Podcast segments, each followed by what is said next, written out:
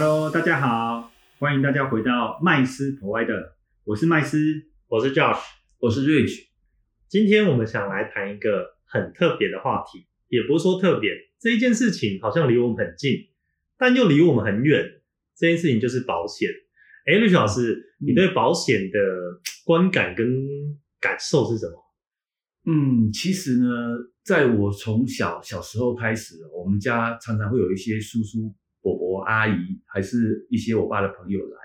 哦，那因为那段时间就是呃，都是国泰人寿啦，男生人寿一大堆啊，比较老一辈的啦，对，就是一直卖我爸妈保险啊。那我爸妈也有买啊，问题是都不知道买那个是要做什么，他们就是因为人情哦，对就是去买哦，因为刚好我们今天啊、我们的麦斯啊，他在保险这边是非常非常的专业，是哦就很早就想问他了啦，啊，就是说，哎，我想请教一下麦斯哈，嗯，你看像保险这样子，因为像我爸爸买都是人情险啊，对他们都不知道自己在买什么，以及他们的功能完全都不懂，就是因为人情的关系。好，那我想问请教一下麦斯说，那保险到底是呃是怎么样的一个一个呃，我们讲它是一个怎么样可以规避风险？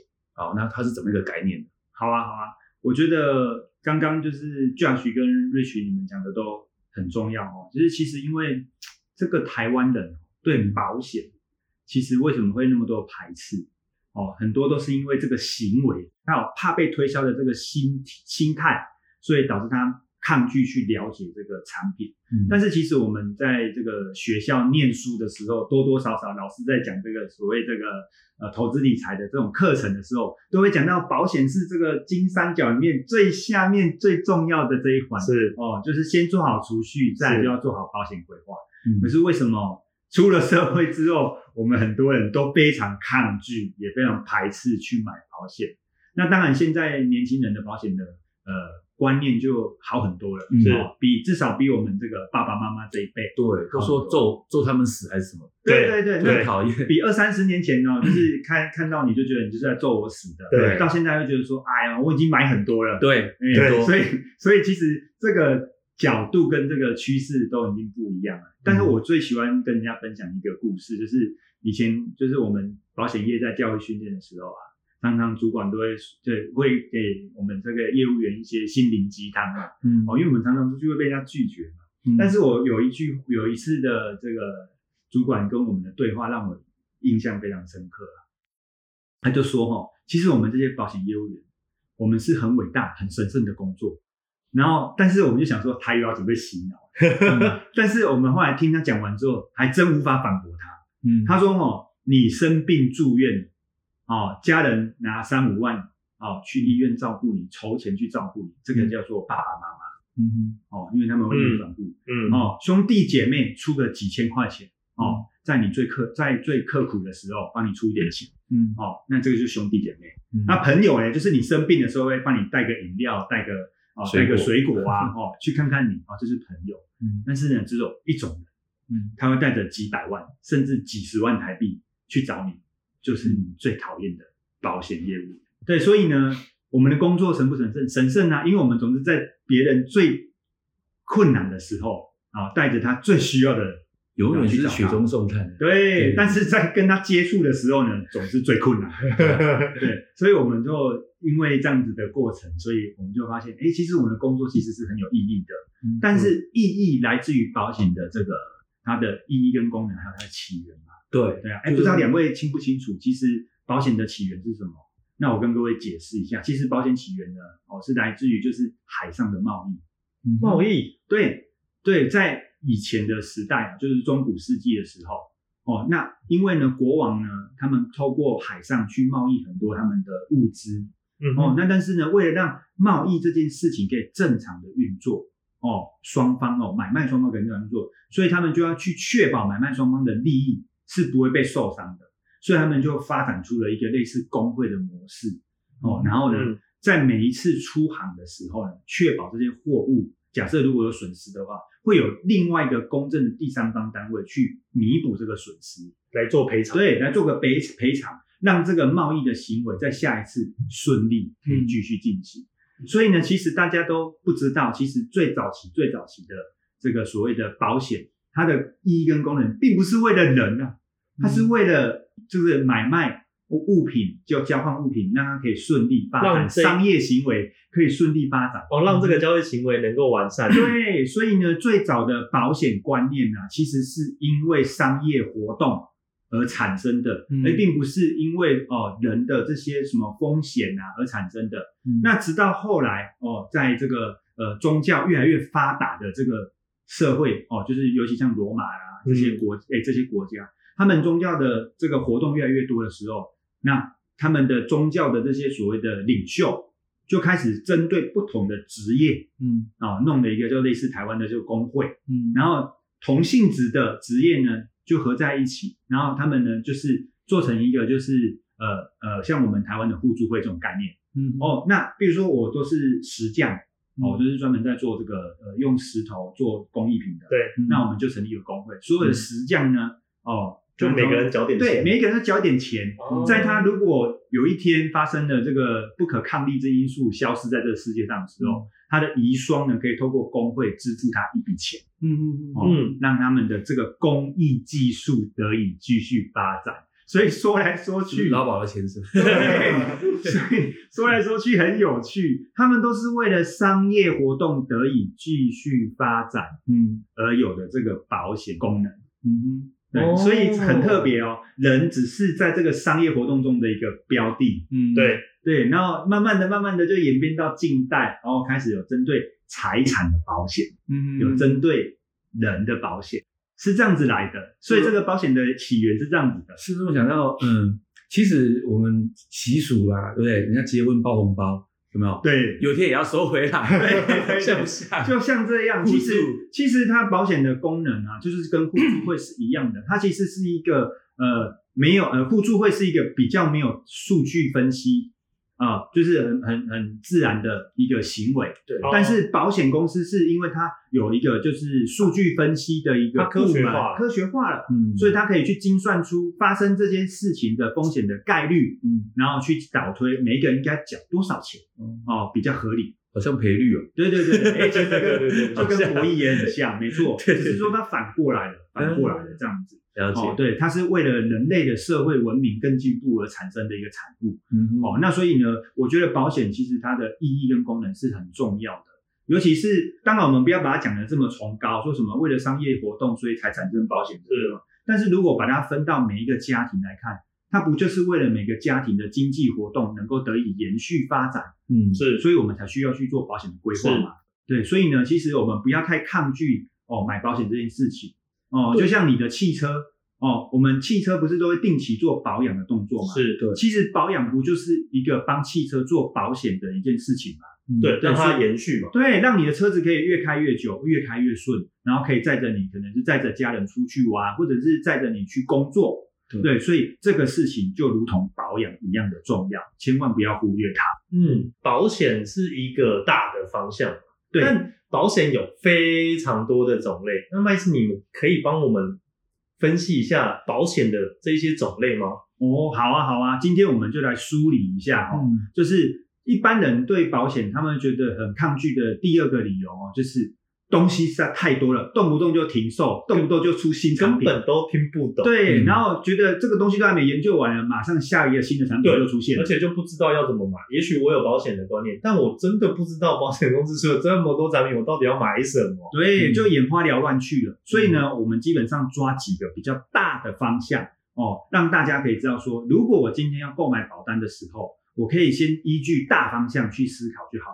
那你又说我我知道大方向，但是难道都不用太在意这些小细节吗？没有，其实这大方向基本上跟小细节是有关系的。是哦，那这些保险公司理赔的条款哦，其实大同小异哦，大同小异哦。今天没有在 A 条款理赔，大概是在 B 条款上面会增加嗯哦，它大概的功能就是都一样的嗯哦，并不会有保险公司出了一份呃别家保险公司所没有的 C 条款哦。为什么？因为这这个不合理，因为我刚刚有说过了，所有的风险的控制都是依据数据分析完毕出来的。对，所以他不会莫名其妙去出一个 C 条款，然后别人没有，只有我有的哦，不会，那这代表他这个可能就是诶数据分析不知道从哪里分析出来的，因为所有人的 data 是一样的是哦。对，那在在讲保险的分类品种之前呢，我先先跟各位分析分享一下保险公司的呃他们的计算哦，他们到到底要呃怎么去设计这个保费的结构？嗯那它有三个很重要的这个呃参考依据嗯哦，是他们必须呃记录到他们的成本里面的哦，他们叫做生死回合表。哦，嗯就是说，哦，一个国家啊、或者是一个亚一个区域，亚洲地区、美洲区域，哦，他们平均男生的寿命跟女生的寿命，嗯哦，哦大约是一个君子对，一个君子大约是多长？哦，可以寿可以活多久？对哦，这叫生死回合表。哦，这个概念是这样的。啊，再就一个费用率。嗯哦，费用率，那费用率是什么？哦，费用率就是说，哦，我今天这个保险公司在经营，不管它是跨国经营或是本土化经营，我一定会有一个费用成本。嗯那这个费用成本占我总体资产的百分比是多少？那这是很重要的哦，费用率很重要。再来就是投报率啊，投报率、为什么？哎，对啊，因为我我们今天缴了很多保费给保险公司嘛，对那保险公司也是经过很严密的科学计算，然后会知道说这个概率发生的比率是多高嘛。嗯那但是不会用到全部的资金嘛？对那这些资金它怎么样可以让它可以呃稳定的继续成长啊、哦？为什么？因为保险公司也必须靠这个赚钱嘛，是是对吧？哦，那才有办法去让这个保险公司呃越来越长久哦。你看我们认识的保险公司都是百年企业，对很多都是百年企业。是对，那所以呢，他们也是在这个方面也要去衡量，哦，我的投报率够不够稳定？不是高哦，哦，保险公司不能够投资高风险的产品，嗯大部分都只能放在这个所谓的稳健跟低风险的产品哦，嗯只要抗通膨就好，因为让他理赔的这个金额不要缩水嗯哦，嗯不要因为通膨而缩水，嗯所以他必须要做抗通膨的事情，所以这是三个他们必须评估的成本。嗯好，那依据这三个呃，他们必须评估的成本之后，他会开始分门别类的去设计产品。好，那我们就开始来讲这个产品的品种大概有哪些。嗯哦，首先呢，就会有一个叫寿险的产品。啊、听到寿险就知道了嘛，反正很简单嘛，不管它条款写的多么的天花乱坠，最重要就是一个功能啊、就是当你忘记呼吸的时候，就有钱。哎、对对对，去天堂跟呃耶稣喝咖啡的时候，嗯钱就会到你家了。嗯哦，但是不好意思，听到寿险就知道，就是这个钱绝对是我用不到。嗯啊、但是就是把这个福分留给家人嗯哦。好，所以呢，寿险的部分它其实非常简单哦。我们常跟我的这个身边的好朋友分享，你这个人这辈子的价值想要多高哦，并不是别人帮你定义的。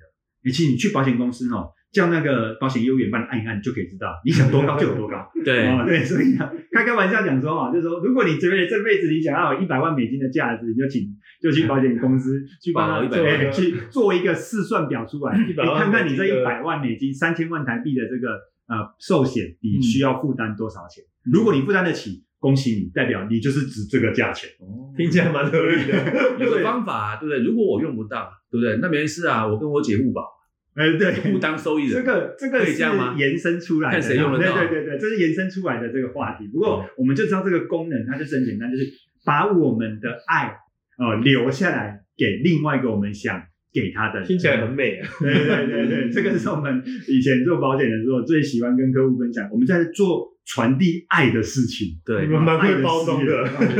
但事实上真的是如此嘛？对不对？就送钱嘛确实。确实，我我我在这边打断一下，就是我以前我第一份我第一份保险是在这个女神投公司，就是英国保诚人寿。哦那我的第一张保单是我的大学同学。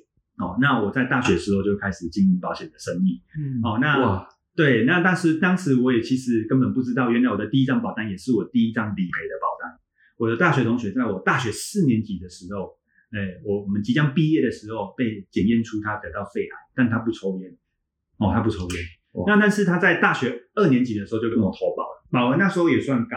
嗯。哦，以他的年纪，我们那时候做了一个投资型保单，这个我等一下会来解释。嗯。哦，投资型保单，那所以他的保额有三百万台币，哇，对，所以呢，其实因为他们家境很很贫困哦，我印象非常深刻，我去他们家的时候还是那种就是乡下地方的那种，就是四合院那种的，对、哦，对，然后我我送保单的那个画面，大概是我这辈子永远都不会忘记的画面，哎、送那个理赔单的画面，嗯对，那后来他得到癌症之后休学一年。但休学这一年呢，他都禁止同学们，尤其是我们这种好朋友，他更不想我们看到他。嗯后来有偶然的一个机会啊，就是你就是去家中看到他的时候，他已经全身呃，就是瘦的，因为癌细胞的关系，对化疗对骨瘦如柴之后，嗯头发全掉光了。是的，哦，本来很帅很帅的一个男孩子，然后头发全掉光了。然后我们看到他真的是抱在一起都哭，哭都来不及了。嗯对，那那所以呢，后来他再次看到他的时候，已经是往生了。嗯对对，然后我那时候就是帮他们办这个理赔的这个部分，嗯然后人生第一次拿了一张呃，我也没看过三百万，呃以我大学的年纪，我也不知道三百万是呃一个什么样的金额。但是对我而言，我觉得是一个非常有意义的金额。嗯，对，我就拿了三百万的这个支票，嗯哦，去给了这个我的同学的妈妈。嗯哇，我第一次感受到人家这么珍惜，哦，就是这一份爱的传递。嗯嗯，对，所以呢，其实我们常说哦，这个呃寿险它真的有它的功能，但是往往当它发生的时候，当事人真的是不在，嗯，所以你你可能感受不到我们这些玩笑话过程中这份爱有多浓厚。嗯嗯对，所以呢，呃，当我们的父母亲哎有投保寿险的时候，你要真的心存感谢，因为他有想到他希望留下的是爱，嗯哎、哪怕这个金额只有五十万、一百万，都不要嫌它少。是对，哦，那这是寿险的部分我们。长辈投的时候没有想到这个，对对对，讲到是人情，没想那么多。对，那但是但是寿险之外呢，还有一个一个东西，就是跟寿险是有关系的，但是它、它的理赔是有条件式的哦，它是意外险。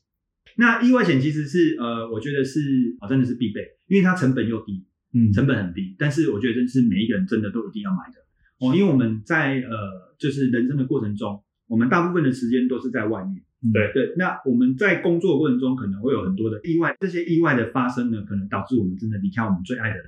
嗯哦，那这个意外险的功能就来了。嗯哦，通常呢，意外险你买一百万，寿险可以买十万而已。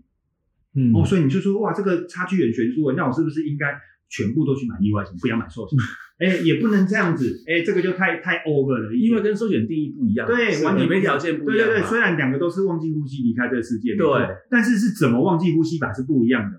哦，对，有没有可能是因为呃、哦呃生病式的忘啊、记因为生病然后忘记呼吸离开这个世界，有可能。对但你有可能是因为一场意外，嗯我们可能就忘记呼吸离开这个世界。嗯，那但是突然生病，对呀、但是如果你你今天你是生病的离开这个世界，那意外险就不会理赔啦。嗯哦这样理赔可突然的疾病呢？突然的疾病还是疾病啊，因为它是疾病，比如心梗塞有没有对，哦它并不属于意外哦、它还是取决于他最后忘记呼吸的原因。对对对对对，所以各位，我们在做保险的规划的时候，通常我们都会跟客户讲说，很简单，你今天呢，就是除了买寿险之外，你还可以再去附加一样比例的意外险嗯哦，比如说我买了一百万的寿险，你就是去附加一个一百万的意外险，嗯那这样子代表什么事？其实如果真的是因为意外离开这世界，你会有两百万的理赔，哦，它可以重复理赔。对，可以重复理赔的。那这样我懂了啦。如果是意外，原因是因为意外的话，寿险也可以理赔，意外险可以理赔。但如果是一假设疾病，那是意外险就没有，但寿险有，对对，没有错啊，所以这个观念要记得。所以寿险一定都有。寿险都有，哦嗯那所以是因为寿险都有，所以它贵嗯嗯哦，它一定比意外险啊，贵，因为它百分之百理赔。对它百分之一百，只要忘记呼吸，管你什么方式离开，嗯，我都会理赔给你。哎听说自杀，哦，对，那当然有个防自杀条款，哦，防自杀条款就是说，可能有保险公司的规范可能不大一样，有的是三年，有的是五年。哦，那当然，他必须要提供他没有忧郁、没有这些精神疾病呃的这个就医记录，嗯才可证明他的自杀是突发性的，并非是哦长期因为啊、精神疾病困扰，所以他自杀。哦，那这个就排外条款。哦，那各位当然会觉得说，你怎么可以这样子呢？怎么可以把这些有精神疾病的人排除在外？不能这么说。如果每一个每一个有精神疾病都来投保的话，那这个保费可能这个保费就会非常贵。对于正常人来讲，怎么样就不划算了？因为这全部都纳入你计算的基值嘛，对吧？对哦，所以保险公司其实是它是为了哦让所有的人都可以哦，就用合理公平的费用嗯去、去转嫁风险。嗯哦，所以这个观念，这个观念真的要哦，透过我们哦去分享给身边的朋友。对啊，所以我们刚刚讲完寿险类的产品，嗯好，那接下来我们要讲的是医疗类型的产品了。嗯好，OK，那医疗类型的产品有哪些呢？好，那我们就举凡从早期的我们叫做呃住院医疗险是哦，住院医疗。那住院医疗有分终身的，也有分定期的。对那不管是终身或定期的，其实它理赔的项目大同小异。是就是你住院一天赔多少钱？对就是我们所以呢，我们常我常跟我的客户讲说，其实你不用懂条款，你真的只要记得去问你的保险业务员，我住院一天赔多少钱很？多都比这个啊，哎、对，然后住院手术一次赔多少钱？哦，对，最严重的啦，哦，因为他们有分比例嘛，就问嗯最严重的，哦，我如果最严重的手术会赔多少钱？嗯啊、那再就是因为有时候不用住院啊，嗯只要去门诊。哦，门诊手术对对，那门诊手术最严重的，我可以赔多少钱？哦，那还有另外一种就是，那有的是门诊术后，哦，他的疗养金它也是按日计算的，所以大概就是四大类型类型而已齿能。赔吗？啊，拔智齿算门诊手术哦，哦，所以它也是会赔钱的，哦，算门诊手术有。听说，对，所以呢，这个就是住院医疗要注意的事情。就问问题问很简单，就我一天到底住院可以赔多少钱？对，OK，好，你要买终身的呢，还是买定期的？啊，那终身的意思是什么？就是我把这辈子啊、保险公司把这一辈子我要承担你的风险，然后所转嫁出来的费用，我计算完之后摊提二十年，嗯啊，请你付给我，哦，那我保障你一辈子。OK 就是缴二十年，但是你这辈子都享有这样的呃享有这样子的一个理赔服务嗯啊，理赔内容好 OK，对，住的越久赔的越多。对，但是以前的保险啊，就我们讲十几年前的住院医疗，其实真的是这样子的哦。你住越久，就理赔越多。所以有人说，哎，我这辈子都一直住院哦，就赚赚保险公司赚到翻掉还。是不要。但是哈、现在的这个所谓的终身的住院医疗已经都没有了哦。哦，没有办法让你住多久领多久，它都有个限额，它有个有个限制，比如说日限的最多一百八十天哦。哦，你就必须要重新再再申请一次，嗯。那就看有没有符合哦，就是。一百八十天出院一次，对对对。再再进来又有一对百八十天哦。没错，那又或者是说，另外一种情况是，哦，它有个盖子，嗯就是理赔总额，哦，理赔总额可能是一百万台币，哦，你住多久没关系，反正总额就是赔到一百万用光了，没了，就是你这辈子这个项目的理赔总额就是一百万对，对嗯这个就是属于住院医疗，哦住院医疗的部分啊。那定期是什么意思？定期就是说我缴的那一年发生事情，我就那一年会理赔。那去明年度呢？问题为什么没缴来了啊？如果没缴，当然就不能理赔了。嗯但是有的时候是你你发生的事情，但明年度如果又因为同样的疾病，它会排外，它会把这一个疾病给排除了。哦哦对因为我赔过你了。对对，那如果你要继续赔，哎，可以就加费，对哎，就变加费。对，这很像那种出险，对，所以呢，那你会问说，那这样子好像不太划算，我缴缴终身的是比较划算，其实也不见得，因为定期的费用真的是非常非常非常便宜。那再来就是另外一个大类型的，就是说癌症险。那癌症大家就知道，就是国病嘛，哦，对就是台湾人罹患癌症的几率实在太高。癌症险现在是台湾人哦，其实医疗险必备产品之一，它也是分终身跟定期型的，对终身跟定期型。嗯。OK，那癌症险要注意的是哪些呢？其实就是注意两大重点，第一个是初次罹患癌症理赔金额。嗯哦，哼，第一次。对，为什么哈？因为其实现在癌症并不是一个很可怕的疾病。哦，各位应该都知道，医学发达，所以其实现在很多方式可以在初期发现的时候哦，不要太严重的话，都还可以还可以救，而且重点是还可以活到七八十岁都没有问题。对嗯，因为我哥哥就这样，对啊，所以呢，我们只要在初期发现的时候，赶快给予治疗哦，那是不是就会好得很快？所以这一笔钱就很重要了，因为很多的癌症治疗都是自费的。对哦，对，所以初次罹患癌症理赔的金额是非常重要的、关键的哦。这个部分就可以跟你的业务员讨论。再来就是癌症住院一天多少钱哦？那癌症化疗多少钱？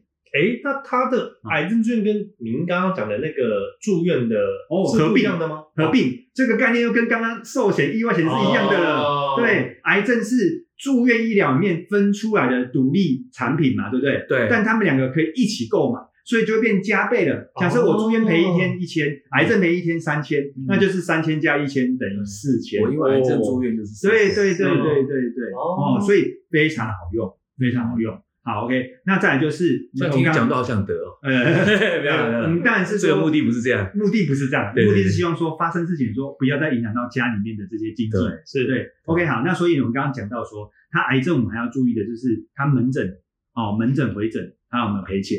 再来就是他的就是义肢义齿啊，因为有时候可能要呃割掉某些东西，嗯是哦，对，那义肢义齿或义乳、嗯哦有没有做理赔？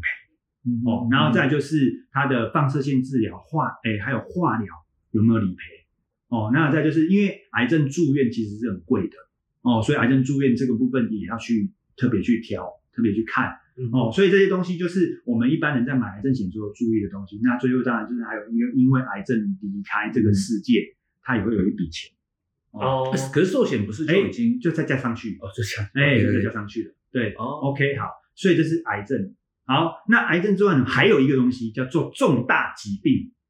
哦，重大癌疾病。症，可是癌症不算重大疾病啊吗？对对对癌症不算。啊，癌症算重大疾病里面的其中一项。哦。哦，对，嗯，但是国外的癌诶重大疾病险跟国内的重大疾病险其实还是有很大的落差。对。国外所框列的重大疾病项目，嗯。哦，有的高达七十几项。